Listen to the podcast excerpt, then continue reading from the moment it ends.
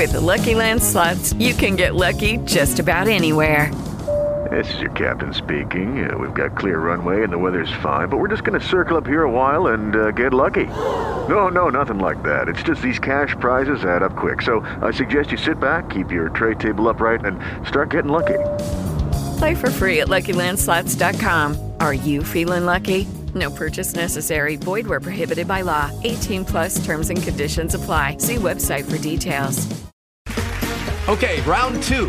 Name something that's not boring. A laundry? Ooh, a book club. Computer solitaire, huh? Ah, oh, sorry. We were looking for Chumba Casino. That's right. ChumbaCasino.com has over 100 casino style games. Join today and play for free for your chance to redeem some serious prizes. ChumbaCasino.com. No purchase necessary. Full prohibited by law. 18 plus terms and conditions apply. See website for details. En 5, 4, 3, 2, 1. Ahora comienza Revolución Circular con Petar Ostoich.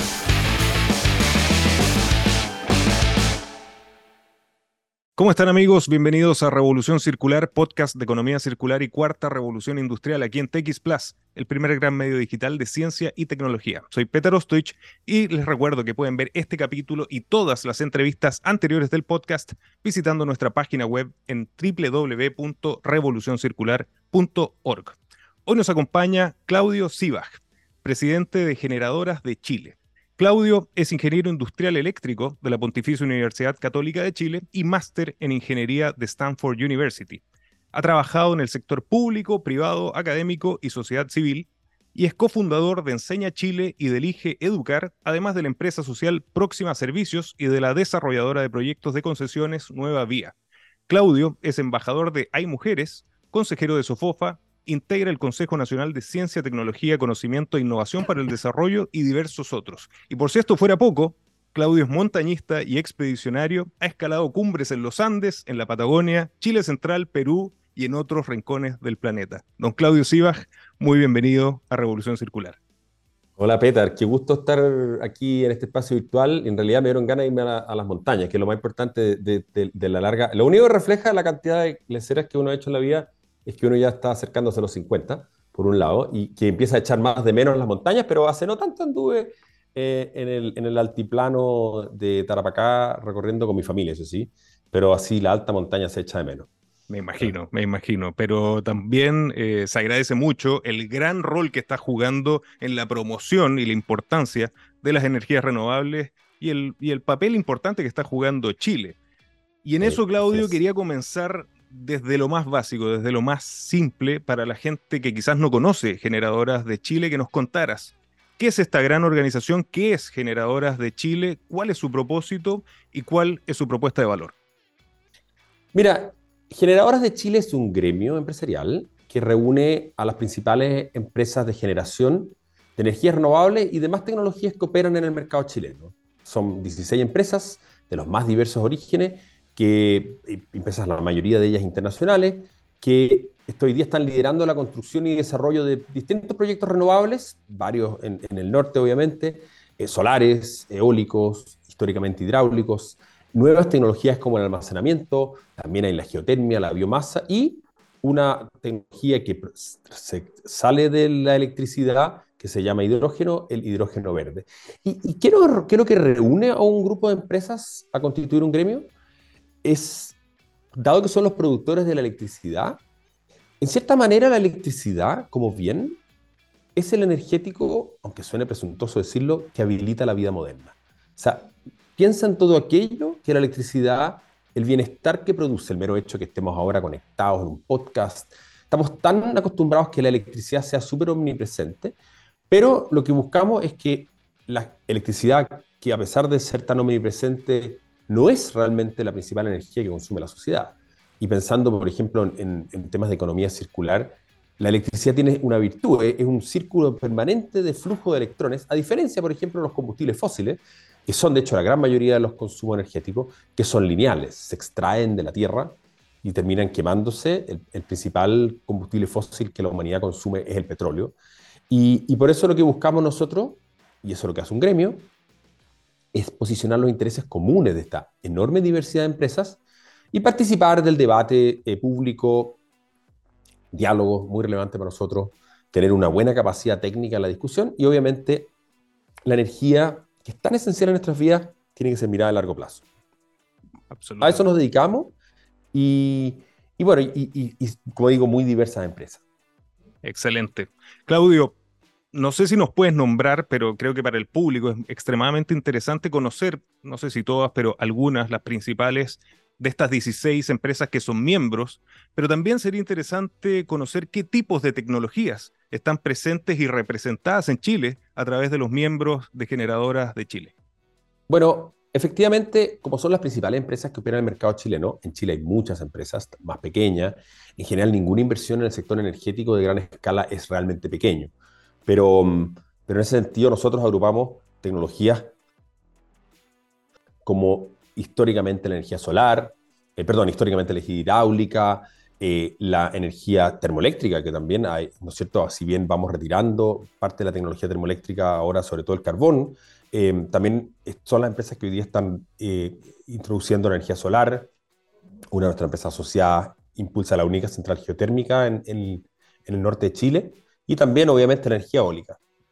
Claudio, nos contaba sobre estas 16 empresas que son socias de generadoras de Chile y te quería preguntar qué tipos de tecnologías están presentes y representadas en Chile a través de estos 16 miembros.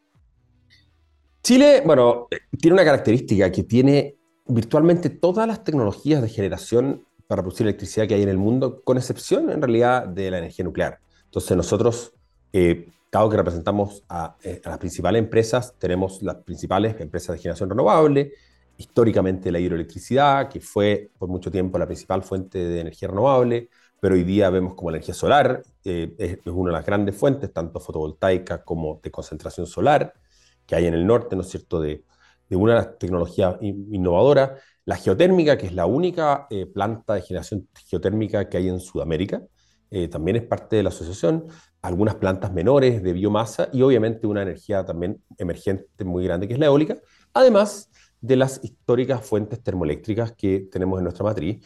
Y las empresas que, que integran la asociación son de muy diversas orígenes, empresas europeas, italianas, francesas, españolas, noruegas, empresas norteamericanas, empresas australianas, empresas canadienses, eh, y algunas empresas de capitales chilenos, todas ellas actores súper relevantes y una característica bien especial es que hoy literalmente están presentes de Arica a Magallanes en su inversión. Buenísimo, súper súper interesante.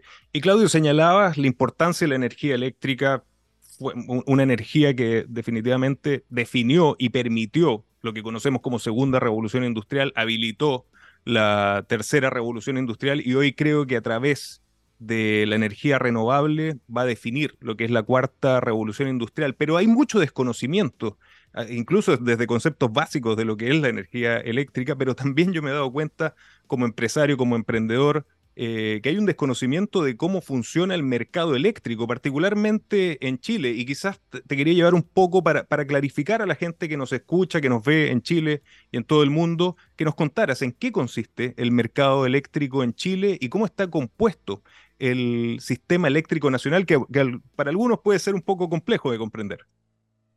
Sí, la electricidad es bien, bien especial porque de partida ni la vemos. La diferencia que uno puede ver un litro de encina, ¿no es cierto? Ve un, ve un, kilo de leña, uno ve carbón, lo ve una piedra. La electricidad es un energético que se deriva de la producción de alguna fuente primaria. Y, y si uno se va, antes de pensar en la electricidad, em, en la mirada general de la energía, eh, nosotros usamos la energía para, básicamente, movernos, transportarnos, esa es la principal consumo energético de la humanidad, calentarnos o calentar algo, la cocción, eh, el calor de hogar, y después habilitar, en particular a través de la, eh, de la energía eléctrica, una serie de cosas como por ejemplo la comunicación, los computadores. Entonces, si uno mira el gran concierto energético, antes de hablar de la electricidad, la principal, por ejemplo, fuente de energía son todos los derivados del petróleo, porque hoy día el transporte es básicamente diésel, benzina, querosenes de avión, querosenes de barco. También hay una parte importante de la energía que se usa todavía en Chile, en particular en el sur, que es la biomasa, la leña. Es la principal fuente de calor de las casas del sur y también incluso de la cocción, de la, cocina. Y después está el gas natural, que, es un, que, sale naturalmente de la tierra, no se produce en Chile casi, pero sí se usa directamente y, y, Chile tiene dos puertos para traer el gas natural del mundo, además lo traemos sino de Argentina. Entonces, en el uso final, el gas natural se usa también eh, como, como, como, energético. Pero hay un energético que es como un cuarto de la energía que consume el país, que es la electricidad, que, que la usamos, que está súper omnipresente, pero en realidad no es la principal fuente energética. Como digo, el diésel, por ejemplo, más del 30%. Y la electricidad tiene una característica especial que se conduce, eh, se produce, se transmite a través de cable y finalmente se consume. Y todo esto ocurre en un mercado unido. Eh, en particularmente, la mayor parte de Chile tiene un mercado común que va hoy día desde Arica hasta Chiloé, con cables que unen todo este mercado, muchas empresas que producen la electricidad de todas estas fuentes a través de las líneas de transmisión, que es la tecnología que hay. La electricidad se mueve a través de líneas, no, no existe la electricidad Wi-Fi. ¿ah? La electricidad se tiene que mover a través de líneas. Eh, y finalmente llega a las ciudades, y se distribuye a las casas cada vez en cables más pequeños hasta que finalmente entra en nuestra casa hasta el enchufe y el producto. Y eso nosotros compramos, ya sea como persona en nuestras casas, electricidad eh, para, para el consumo cotidiano, pero también la electricidad se usa para grandes usos industriales y para muchas cosas. Más o menos el 40% de la electricidad se usa en las casas en Chile, en las ciudades, y el 60% son todas las demás industrias, la minería, etc. Y todo esto, eh, obviamente, está regulado por el Estado, Em, que, que cómo funciona, a través de la Comisión Nacional de Energía, se fiscaliza, y hay un Ministerio de Energía que es como el ministerio que dirige la política. La idea de este mercado es totalmente un mercado competitivo, o sea, acá es como el mercado de la, de, la fruta, cada cual puede entrar a producir electricidad de la forma que quiere producirla, unos querrán hacer solar, otros eólico, otros, em, otros incluso todavía son, ¿no es cierto?, eh, fuentes termoeléctricas, y, eh, pero ha cambiado muchísimo en los últimos años. Hay un cambio radical eh, tecnológico que viene dado por el mundo, esta revolución que tú hablabas, ¿no es cierto? Eh, tecnológica por un lado, pero también hay una, hay una orientación muy fundamental, que es la transformación que tenemos que hacer producto de la mayor amenaza que estamos viendo como humanidad, que es la crisis climática. La energía, desde la revolución industrial, que empezamos a descubrir que podíamos quemar cosas y que la humanidad quema cosas a una tasa que las encuentra en la Tierra, por eso se llaman fósiles, que, la, que están bajo tierra, petróleo en líquido, carbón en piedra y el gas natural en gas, a, a la siguiente tasa. Imagínate que en un año la humanidad quema tanta combustible fósil como la naturaleza se demoró un millón de años en producirla, a través de las hojas de los árboles que cayeron. Entonces, esos son los combustibles fósiles, el principal es el petróleo, y la electricidad aparece más o menos a final del siglo XIX, comienzo del XX, y, a medida que vamos avanzando, el siglo XXI, para enfrentar la crisis climática y seguir teniendo un bienestar en la humanidad, vamos a tener que reemplazar los fósiles por electricidad, electromovilidad, eh, casas cada vez más eléctricas y fuentes de energía renovables. Así es, qué interesante el dato y, estremecedor, en realidad, lo, eh, que nos señalas. Y, y, en ese sentido, Claudio, ¿cómo está compuesta la generación de energía eléctrica en Chile? ¿Cuáles son las principales fuentes ¿Y cuál es la participación de las fuentes de las energías renovables, perdón, en, esta matriz que tenemos en nuestro país? Mira, la, el sector chileno es bien interesante porque en los últimos años ha cambiado muchísimo. Hace 20 años Chile producía básicamente energía del agua, hasta los 90, a veces el 70, 80% provenía del agua, y termoelectricidad.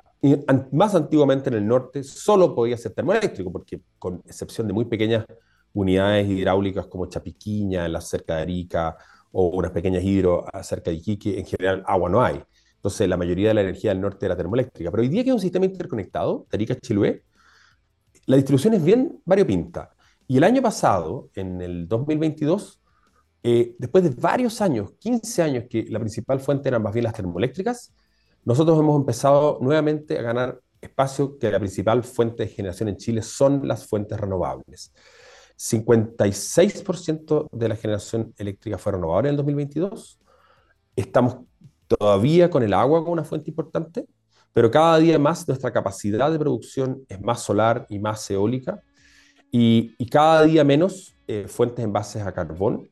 Nosotros estamos cerrando unidades a carbón tenemos todavía el gas natural que juega un rol eh, relevante en la matriz eléctrica y para ciertas situaciones muy particulares eh, se usa el petróleo, pero así, así como situaciones de emergencia. Entonces, el año pasado menos de la mitad, o sea, un cuarenta y tanto por ciento fue de, de, fuentes termoeléctricas y el carbón ya fue menos del 30%, siendo que hace cinco años atrás el carbón representaba casi el 40% de la generación. Entonces, Chile tiene una verdadera roseta multicolor de orígenes de, fuentes energéticas, lo cual le da al sistema eléctrico resiliencia, porque obviamente, por ejemplo, cuando no hay sol, en la noche, operan otras fuentes.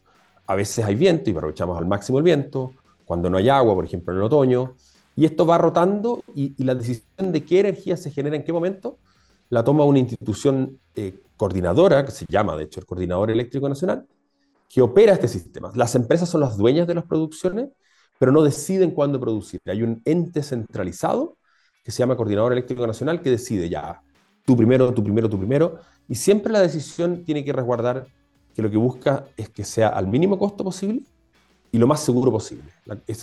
que, en simple, que no se corte la luz, pero que sea lo más barato posible. Por lo tanto, de día todas las centrales solares tienen que operar, todas las eólicas cuando hay viento, todas las hidroeléctricas, pero después a medida que ya se agotan esas fuentes renovables, hay que empezar a usar fuentes termoeléctricas para completar lo que en el final del día es la demanda de nosotros, ciudadanos, empresas, etc. Excelente.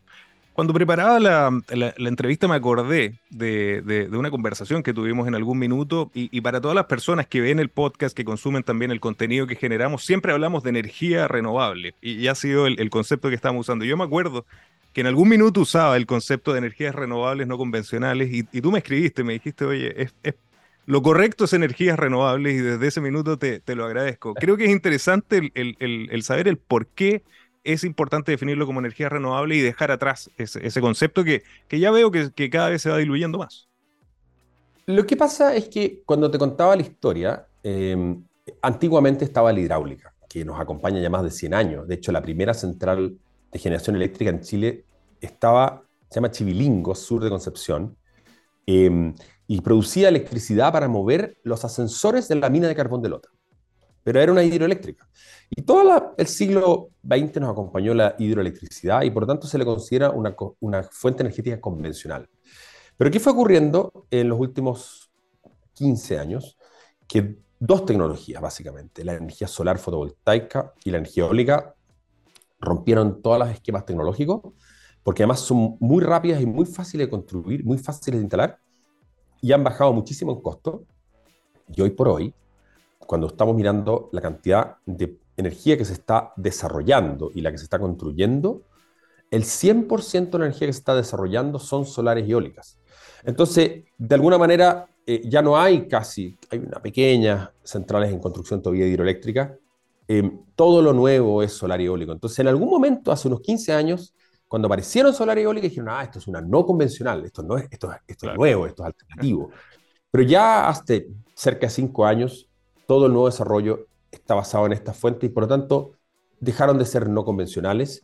Y todas ellas tienen esta característica que se renuevan en el ciclo humano. Esa es la gracia de las renovables, que en el fondo, tal como la economía circular, permanentemente eh, la naturaleza nos vuelve a alimentar con viento, el sol cae del cielo, el ciclo del agua nos ayuda con el agua, o el calor de la tierra, que es a diferencia de los fósiles, que los vamos gastando y sobre todo además en el hecho de quemar los combustibles fósiles, además estamos afectando el equilibrio planetario en términos de gas de efecto invernadero. En Anglo American creemos que innovar en minería es desafiar los límites para desarrollar nuevas soluciones que mejoren la vida de todos. Y lo hacemos, por ejemplo, utilizando electricidad 100% renovable en todas nuestras operaciones. Anglo American. Desde la innovación lo cambiamos todo. Y ya que mencionas la economía circular, he notado con mucha alegría que Generadoras de Chile tiene un gran compromiso con la sostenibilidad y cuenta con principios muy muy claros para promoverla. ¿Qué entiende primero Generadoras de Chile como sostenibilidad? Porque veo que tienen una definición bastante clara. ¿Y cuáles son los principios que promueven? Tal como decía, si la electricidad como, energético es el que habilita el bienestar y, la fuente de cómo se produce, eh, esa tiene que ir, va, está crecientemente, ¿no es cierto?, siendo producida de fuentes renovables. todo esto tiene que ocurrir precisamente en una lógica de sostenibilidad. Y la sostenibilidad tiene esta cosa de, de triple impacto, ¿no es cierto? Tiene que tener una dimensión económica, em, en el sentido de que tiene que ser asequible para las personas para poder usarse, porque el bienestar tiene que ver con la capacidad de acceder a un bien, tiene que ser, eh, tiene que ser en ese sentido también eh, ambientalmente sostenible, ¿no es cierto? Que no impacte ya sea el cambio climático, no impacte la contaminación de las ciudades, que por ejemplo hoy día en las ciudades grandes el diésel sigue siendo una fuente de contaminación cada vez menos, porque está mejores filtros, pero por ejemplo la leña sigue siendo la principal fuente de contaminación y es un problema energético.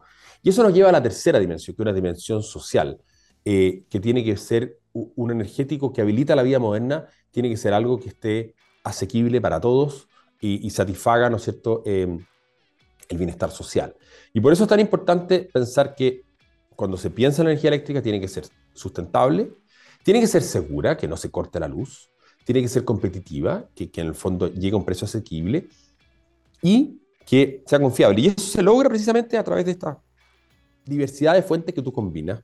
Em, y para eso también implica que tú cuando haces esto, eh, desarrollas la generación, lo hagas de buena manera en donde tú vayas, que sea una, una buena noticia, eh, que el actuar de las empresas sea dentro del marco normativo, que uno, eh, eh, como, en fondo, como toda empresa moderna, tiene que incluir a sus stakeholders, tiene que, tiene que tener una buena relación con sus trabajadores, tiene que tener una buena participación de, la, de los grupos de interés, la ciudadanía, tiene que estar bien inserto en un territorio eh, donde se operan, porque a medida que aparecen las energías renovables, cada día estamos más en más lugares diversos. Probablemente te toca recorrer o viajas por Chile y tú ves que hay parques eólicos, parques solares. Antes no se veía eso. Entonces es súper importante ser consciente del impacto que eso genera, eh, paisajístico, ambiental, y de cómo, como cualquier acción humana, genera impactos.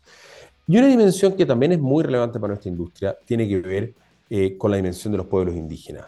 Eh, muchos de los territorios donde hay fuentes de generación renovables son lugares de, a donde habitan, ¿no es cierto? Donde, hay, donde hay pueblos indígenas, y por lo tanto respetar cómo eso contribuye a la diversidad cultural, eh, sus costumbres, sus prácticas, los derechos, es, tremendamente relevante. Y, tal vez, así como en la parte, esa es la parte más local, finalmente, obviamente, la parte más global es tener mucha claridad de que un desarrollo sostenible, estamos convencidos que se juega en la energía del futuro, que son de fuentes renovables de electricidad, y que eso nos va a ayudar también para resolver esta gran ecuación ¿no es cierto?, de la crisis climática y cómo ser carbono neutrales, que no hemos hablado de eso todavía, pero que en el fondo somos la llave de la carbono neutralidad, tanto por la electricidad en reemplazo del uso de fósiles, como la energía renovable como fuente en el reemplazo de la generación de energía. Excelente.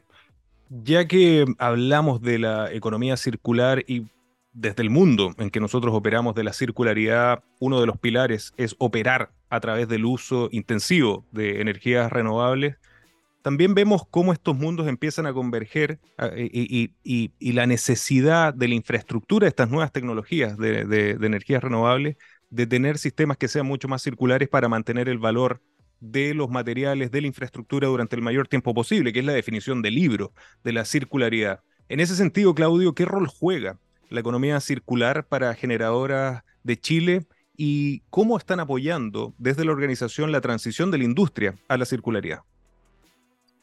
Tal vez hago una analogía que la encuentro, no sé si es, si es, posible hacerla, pero la electricidad per se, como energético, es un energético circular. Porque cualquiera que tal vez lo vio en el colegio, ve un flujo de electricidad, que es cierto que hay una batería, hay un consumo y después vuelve una ampolleta.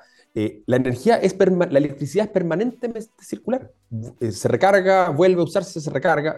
Como energético es circular. A diferencia de lo que explicaba, la leña eh, eh, aunque si bien es renovable, porque los árboles vuelven a crecer, pero los combustibles fósiles no lo son, son lineales. Entonces la electricidad intrínsecamente circular, pero para producirlo hay una serie de factores que, obviamente eh, tienen brechas respecto a la circularidad.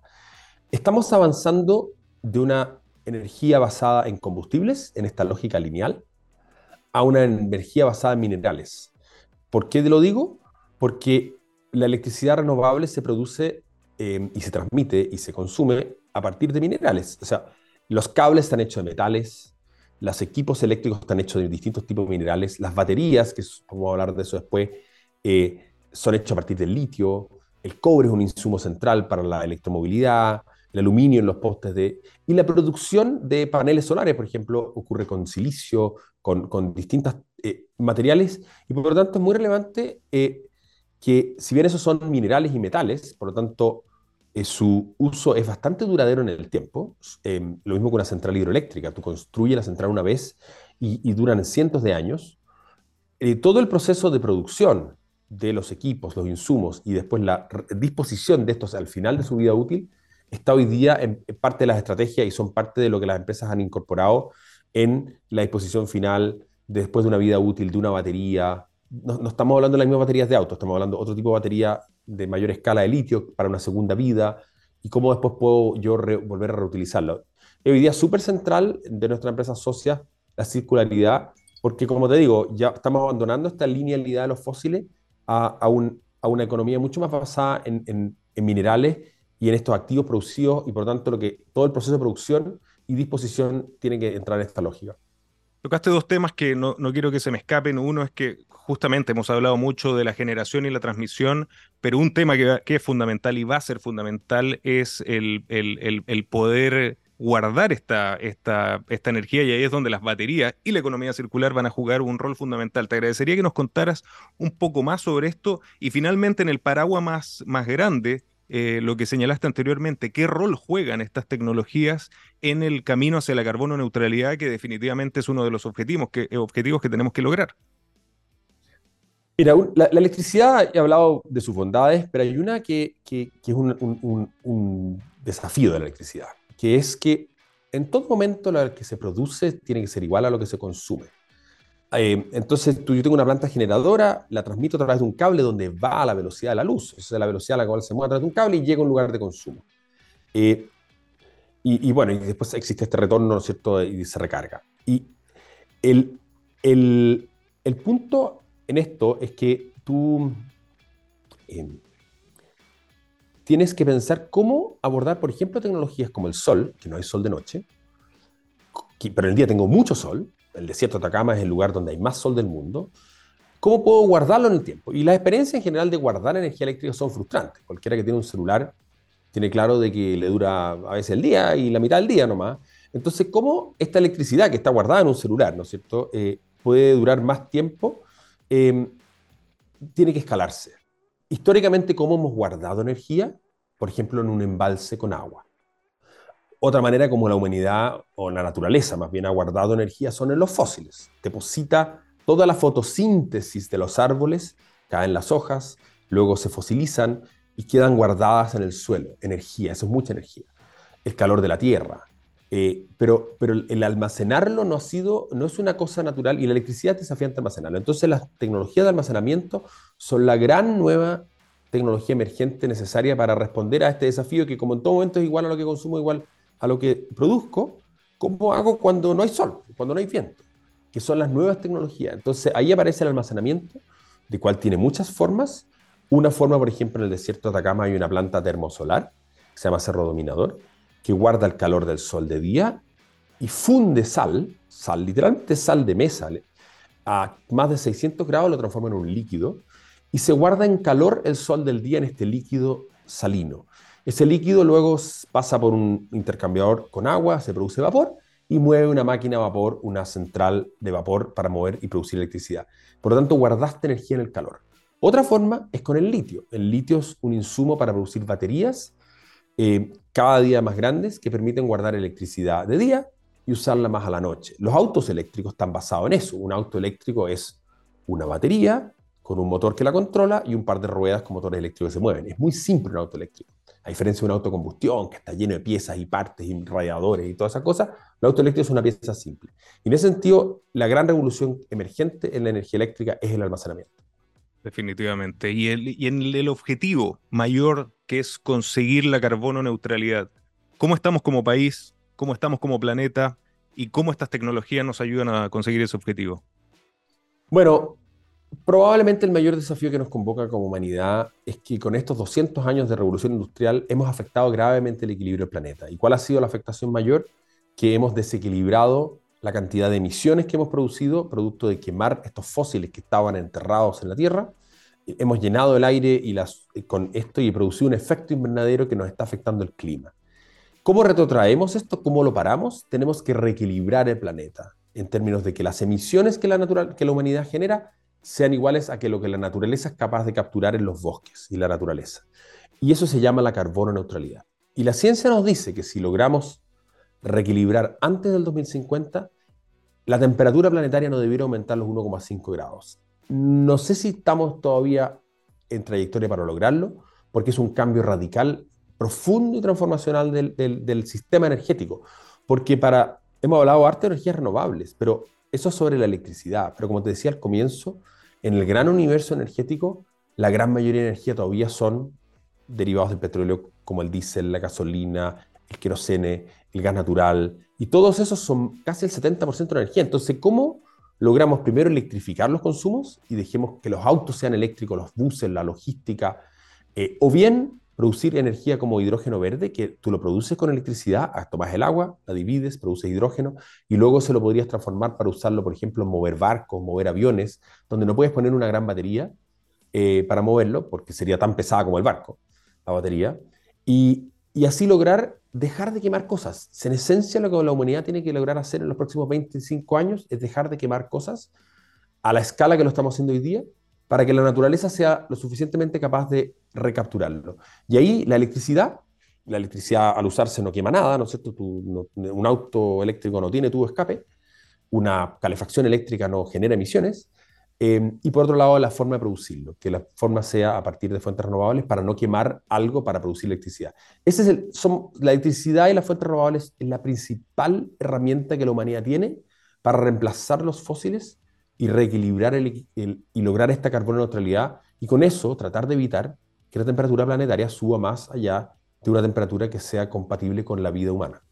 Completamente de acuerdo. Y ahí es donde también la economía circular juega su rol apoyando, según los estudios más eh, importantes, incluso aportando en una reducción de hasta un 20% en las emisiones de carbono. Eh, así que esta fusión entre la circularidad y las energías renovables y la cuarta revolución industrial creo que nos ayudarán definitivamente en este objetivo. Claudio, lamentablemente se nos está yendo el tiempo, pero me interesa mucho que nos des un mensaje a los emprendedores, innovadores, empresarios y potenciales empresas que quieran asociarse a generadoras de Chile eh, y que están viendo y escuchando el podcast en Chile, en América Latina y en todo el mundo. ¿Cuál sería tu mensaje para todos ellos?